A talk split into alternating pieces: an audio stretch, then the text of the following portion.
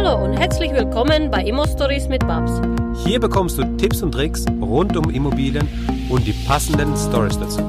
Schön, dass du dabei bist. So, hallo, heutige Story für euch. Die Fragen sind da. Hallo Babs, ich habe aktuell drei Wohnungen. In einer lebe ich und zwei sind vermietet. Wow, mega. Möchte aber ein Mehrfamilienhaus kaufen. Frage Nummer eins. Sollen die hohen Preise mich erschüttern? Also ich kann euch eins garantieren, Leute. Die Preise werden nicht so schnell in den Keller gehen. Warum? Diese Woche kam Anruf von der Bank, sie wollen Negativzins haben. Also für alle Leute, die ab eine Million Geld auf den Konten haben, 0,5 Negativzins. Das heißt, ihr bezahlt der Bank fast halbe Prozent dafür, dass ihr bei der Bank überhaupt Geld liegen habt. Das wird ein Grund sein, warum die Leute flüchten werden. Sie werden aus der Geldpolitik, also die, die Geldpolitik verstehen, werden flüchten, weil sie werden Sachwerte suchen. Sachwerte, das ist, äh, sie ist Gold, ist eine Immobilie, waren Brillanten oder Diamanten schon immer. Ähm, wenn man in die Historie geht, zurückgeht, dann stellt man fest, dass es schon immer so war. Und für euch ist es wichtig zu wissen, was passiert jetzt. Jetzt wird so viel Geld in den Umlauf gepumpt und es kommt irgendwann früher oder später wieder eine Inflation. Das war von Deutsche Mark zu Euro auch eine Enteignung. Heute kostet Kaffee Latte Macchiato fast 4 Euro. Hätte euch einer vor 20 Jahren gesagt, 8 Mark für eine Kaffee, dann wäre euch damals die Deutsche eine Kaffeetasse auf den Kopf geworfen, statt das Kaffee zu bezahlen. Mit, den, äh, mit dem 4 ähm, Euro, also 8 deutsche Mark. Damals kostete Kaffee 3 deutsche Mark. Das war 1,50 Euro. Und so wird sich das die nächsten Jahre auch auswirken. Ja, also alle, die jetzt Geld haben, äh, bei mir kommen so viele Anfragen rein, wollen das Geld dringend investieren. Und für die Leute wird nicht mehr wichtig sein, welche Rendite sie haben. Für die wird überhaupt wichtig, dass sie die Kohle investieren. Und dann kommen die Sorte junge Investoren, die, die Leute wie ich, die sind kleiner.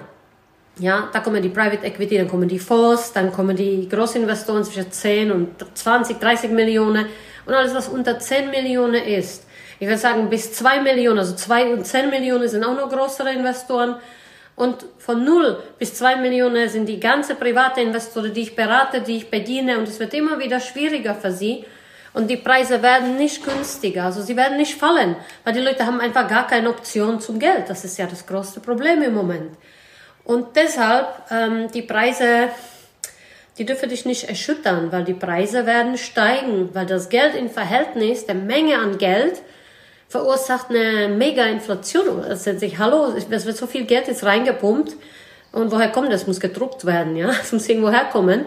Und alle, die jetzt Geld haben, ich kenne genug Millionäre, die Wahnsinnsängste gerade haben um ihre Erspartes, um ihre Geld. Da bist du in den Immobilienbereich am sichersten. Du hast es selber in der Hand.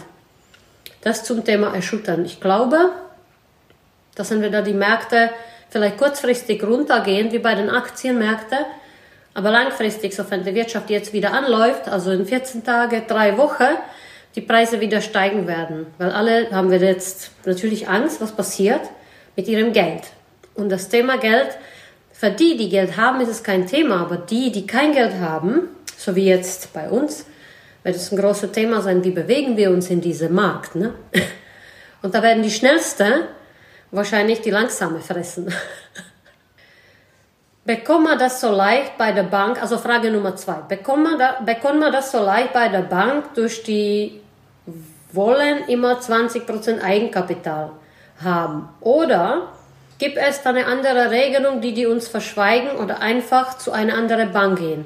Ostbank ist zwar hier in Duisburg gut vertreten, aber die arbeiten ja auch nur für ihre Tasche. Liebe Grüße. Grundsätzlich, Leute. Es ist alles möglich. Es kommt darauf an, wie die Banken auf euch reagieren. Es kommt darauf an, welche Bonität ihr aufgebaut habt. Es kommt darauf an, welche Art von Job ihr habt. Ein Beamter ist bei der Bank anders finanzierbar als ein Selbstständiger oder als ein Angestellter bei Porsche oder bei der SAP oder bei der BASF oder bei einem anderen Unternehmen. Ja, also es kommt darauf an, um komplette ähm, Struktur solche eines Investors vorzunehmen, musst du von ihm so ziemlich alles wissen. Du musst die Vermögenswerte haben, Vermögensauskunft besitzen. Du musst die Werte der Immobilie haben, du musst die Darlehensverträge kennen, du musst wissen, wie viel Freiraum hast du in deine bestehende Immobilie, lass sich da Nachbeleihungswerte herausziehen, um die andere Immobilie zu beleihen. Beleihen, hast du dann noch irgendwo einen Spielraum? Welche Bälle hast du jetzt gerade in der Luft? Ja, das ist wie ein Jongleur, Clown, der hier steht, hat zehn Bälle in der Luft und sagt, lass ich jetzt einen fallen, kann ich sie alle abfangen.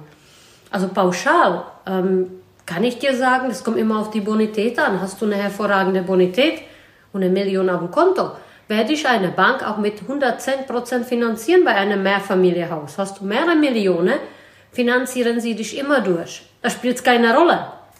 Hast du keine Bonität, keine Liquidität, wirklich nur die drei Wohnungen und den Job, dann wäre das eine mega Herausforderung. Dann musstest du so oder so. Also die, die mich kennen, fotografieren immer mein Geldbeutel. Weil mein Geldbeutel ist eine bunte Wirrwarr, wie bei dem Bild da hinten, aus sehr vielen verschiedenen Karten, sehr viele verschiedene Banken. Ich verlasse mich nie nur auf eine Bank. Und wenn ihr weitergehen wollt mit Investment, wenn ihr sagt, okay, ich will finanziell frei sein, dann müsst ihr lernen, das zu trennen. Ihr werdet auch lernen müssen, dass eure Hausbank euch irgendwann zumacht, die euch nicht mehr will. Eure Kapitaldienstfähigkeit ist damit ausgeschöpft. Dann müsstet ihr zwangsweise zu einer anderen Bank, die das Geschäft braucht, ja. Ähm, auf eine Bank mich zu verlassen, würde ich nie machen. Was ich auch nie machen würde, werden langfristige Darlehensverträge. Die versuchen euch das natürlich zu verkaufen. Sie sagen, ich finanziere dich, dann ähm, sagen wir zehn Jahre. Ihr müsst von vornherein in die Verhandlung gehen und sagen, ich möchte eine kurzfristige Finanzierung, höchstens fünf Jahre. Am besten bewegt ihr euch mit dem Euribor, ähm, dreimonatige kurzfristige äh, Zinsfestschreibung, die euch dann natürlich hilft. In diesem Sinne, ich habe, ähm, also Euribor hilft euch, aber das kriegen wir wirklich nur mit sehr guter Bonität. Oft machen da Banken Probleme.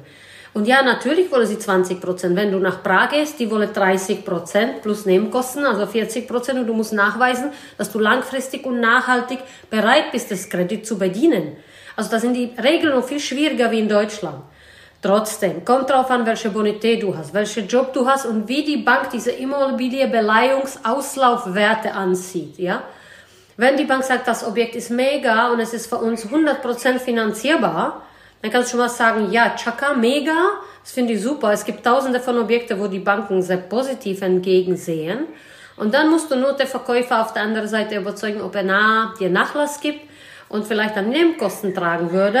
Und dann bist du schon mal durch. Dann kannst du so eine Mehrfamilienhaus nehmen. Oder ein anderes Beispiel, kannst du mit Nachbeleihungswerte arbeiten, wo du Freiwerte deiner Wohnungen, das würde ich aber nur hebeln, wenn du jetzt sagst, okay, ich kaufe jetzt ein 20-Familienhaus. Also wenn du was Großes kaufst, dann kannst du eine Quergrundschulde auf deine bestehende Immobilie eintragen. Das würde ich wirklich nur machen, wenn du das doppelte, dreifache hebelst. Sonst macht das keinen Sinn, lass euch dann nicht verknechten. Was du bräuchtest, wäre einfach ein spezifisches Konzept, dass du das lernst. Wie arbeite ich mit Quergrundschulde, Beleihungswerte, Nachbeleihungswerte? Wie kann ich mein Vermögen wertvoller machen? Vielleicht ein Wertgutachten vorlegen bei der Bank. Und wie schaffe ich das, dass ich mich trotzdem mit 110% finanzieren? Das ist ausschlaggebend. Dazu habe ich eine, meinen Minikurs äh, abgedreht und ein Spinnerclub ein ganzes Jahr Videos gedreht. Also du kannst gerne Swim Up machen, Swip Up, ähm, Swip Up.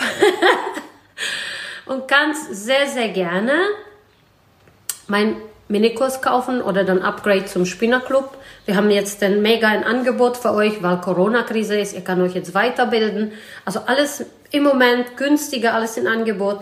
Da habe ich alles sehr, sehr deutlich erklärt. Da sind stundenlange Input, Content darüber, wie machst du die Nachbeleihung, wie strukturierst du dich, wie ordnest du ordentlich dein Portfolio, wie beleihst du Querwerte, mit welcher Ausgangsbasis, wie hochwertig ähm, gestaltest du deine Immobilie. Du musst sagen, was ist da, was kann ich der Bank präsentieren, was kann ich denen noch zusätzlich anbieten und wie verkaufe ich ein Konzept? Ein Kauf von einem Mehrfamilienhaus ist immer ein Konzept, es sei denn, du zahlst es aus der Portotasche. So wie ich. Ich habe jetzt ein Zwölffamilienhaus gekauft.